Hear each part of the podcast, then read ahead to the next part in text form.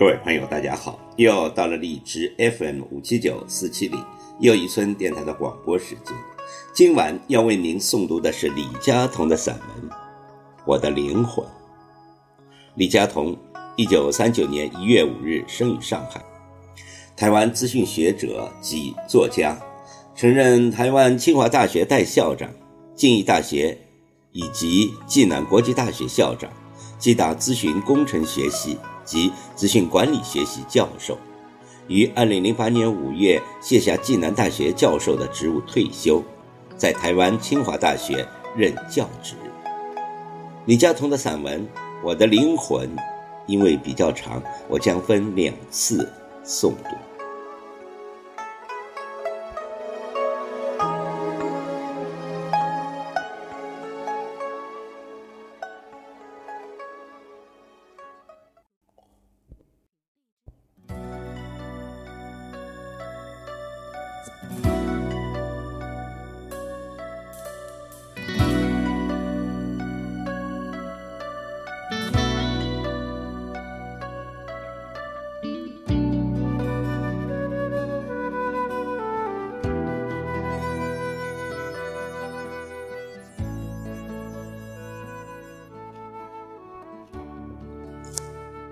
我在伯克莱念博士的时候，交到了一位美国的好朋友，他叫约翰。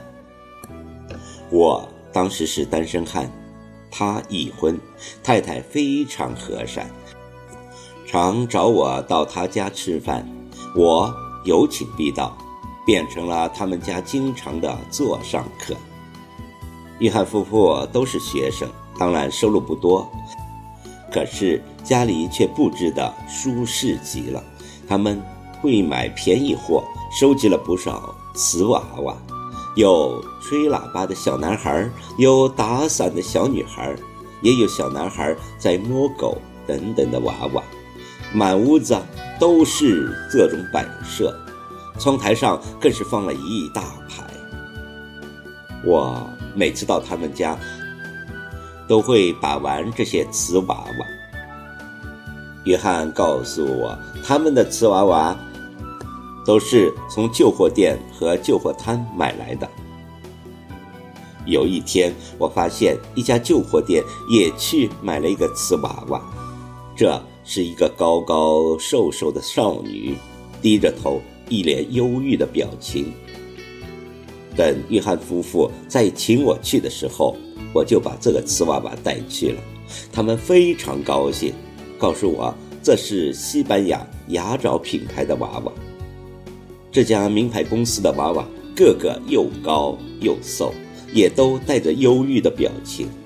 他们一直想要有这么一个娃娃，可是始终没有看到，没有买到。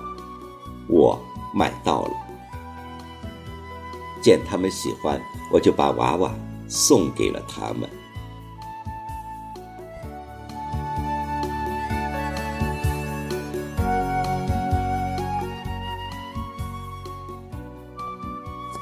我们先后拿到博士以后，就各奔前程。约翰研究的是有关感测器，毕业后不久就自己开了一家公司，用感测器做一些防盗器材。他很快的大量使用电脑，生意也越来越大，成为了美国最大的保全系统公司的老板。由于中东问题，美国飞机好几次被恐怖分子所劫持，约翰的公司得了大量的合约，替美国的大的机场设计安全系统。毕业二十年以后，他的身价已快是。四亿美金了。有一年，我决定去找他，他欣然的答应接待了我。那时候已接近圣诞节，我先去他的办公室，他亲自带我去看他系统的展览室，我才知道，现在汽车的防盗系统几乎都是他的产品，体积极小。孩子带了，父母永远可以知道他在哪里。我也发现美国很多监狱都有他们设计的安全系统，以防止犯人的逃脱。看完展览以后，约翰开车和我一起到他们家里去。那一天天气变坏了，天空飘着雪。约翰的家在纽约州的乡下，全是有钱人住的地方。当他指给我看他的住家时，我简直以为我自己是在看电影。如此大的庄园，没有一点围墙，可是谁都看得出这是私人的土地，告示牌也写得一清二楚。有保全系统，闲人莫落。约翰告诉我，他的家有三层红外线的保护。除非开飞机，否则绝不可能闯入的。如果硬闯的话，不仅附近的警卫会知道，家里的挪威纳圈也会大举出动。我这才知道，约翰的公司会带人训练这些长相凶猛的狗。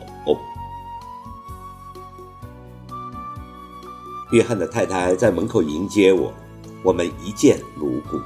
他们家当然是优雅之至，一进门迎面而来的就是一个明朝的青花瓷花瓶，花瓶里插满了长茎的鲜花。后来才发现，约翰夫妇爱上了明朝的青花瓷，满屋子都是。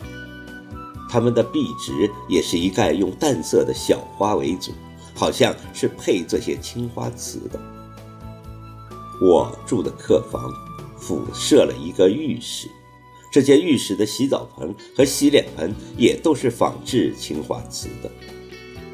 约翰告诉我，这是他从日本定做来的。他还定做了一个青花瓷器，一按肥皂水就出来了。浴室的瓷砖来自伊朗，也是青色的。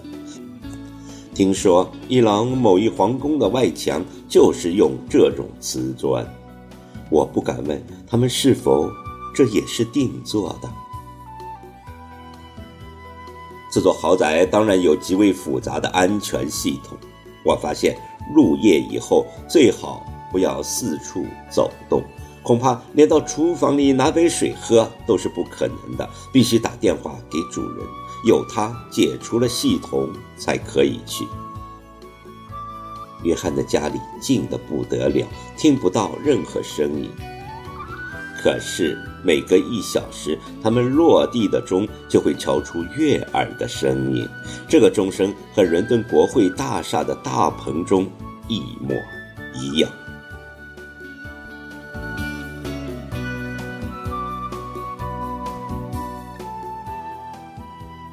约翰唯一的女儿在哈佛念书，那一天要开车回来，到了六点还没有回来，他们夫妇有点不安。原来这个女孩子厌恶有钱人的生活方式，开的是一部老爷车，也不肯带行动电话。他们担心女儿的老爷车会中途抛锚。我们一直等到了八点，才接到女孩子的电话。果真，他的车子坏了。可是他现在安然无恙，在人家的家里，要约翰去接他。约翰弄清楚地址以后，就要我一起去接他的女儿。雪已经下得很大了，他女儿落脚的地方是一幢小房子，屋主是个年轻的男孩。一脸年轻人稚气的表情。他女儿告诉我们，他车子坏了以后就去呼救，没想到家家户户都装了爸爸公司设计的安全系统，使他完全无法可视。总算有一家门口有一个电话，可是屋主坦白地告诉他，屋主本是一个弱女子，在等她的丈夫回来，不敢。放他进去，因为那个女主人她不知道会不会受骗。他女儿说：“当他被拒绝的时候，他相信家家户户都在放圣诞音乐。平安夜、圣山夜、圣诞节应该是充满了爱与关怀的日子，可是他却被大家拒于千里之外。亏得他最后找到了这一座又破又旧的小房子，他知道这座小房子是不会用安全系统的。果然，也找到了这位和气而友善的屋主。这位年轻的男孩子一面给我们热茶喝，一面发表了这个奇特的看法。他说：“家家户户都装了安全系统，那么耶稣会到哪里去降生呢？